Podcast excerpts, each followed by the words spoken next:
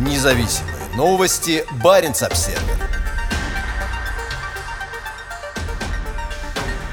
Исследования. Значительное количество ртути в вечной мерзлоте угрожает продовольственным ресурсам Арктики. Ученые по-прежнему изучают скорость, с которой вечная мерзлота выделяет токсичный металл. Ученым давно известно, что человеческая деятельность, такая как сжигание угля, добыча металла и сжигание мусора, приводит к выбросу в воздух ртути. Но в последние несколько лет они пришли к пониманию того, что значительным источником ртути в окружающей среде выступает вечная мерзлота. Новые исследования показывают, что по мере таяния вечной мерзлоты эти древние запасы ртути поступают в окружающую среду Арктики, угрожая увеличением концентрации токсичного металла в традиционных продуктах питания. Мы начинаем видеть свидетельства попадания природной ртути в реки, озера и в конечном счете в Северный Ледовитый океан, рассказал ученый из геологической службы Канады Питер Аутридж. В недавно опубликованной статье в журнале Nature Reviews утверждается, что в Северный Ледовитый океан ежегодно попадает 200 200 тонн ртути. Статья, с автором которой выступает Аутридж, это один из разделов оценки содержания ртути, проводимой программой арктического мониторинга и оценки АМАР раз в 10 лет. В ней говорится о том, что треть ртути, попадающей в океан, поступает из атмосферы, четверть поступает с океаническими течениями, одна пятая с речными стоками и одна пятая с береговой эрозией. Мы уточняем наше понимание того, откуда берется ртуть в Арктике, сказал Аутридж. По его словам, еще 10 лет назад ученые уделяли основное внимание антропогенным источникам ртути.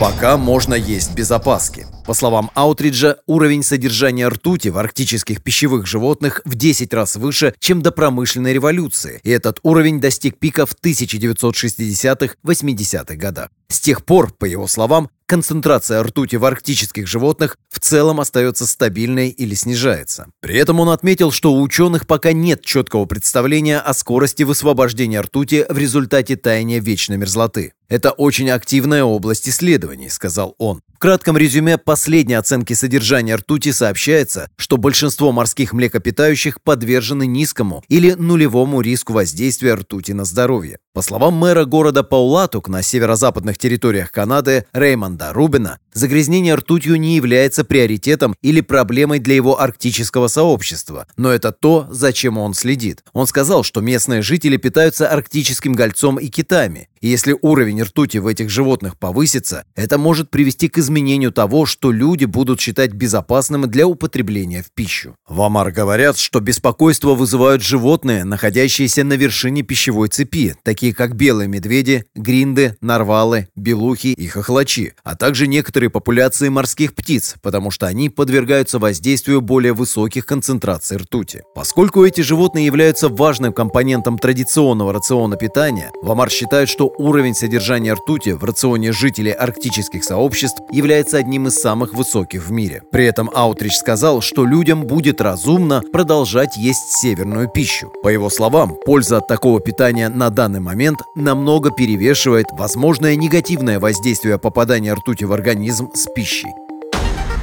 Независимые новости. Барин обседный.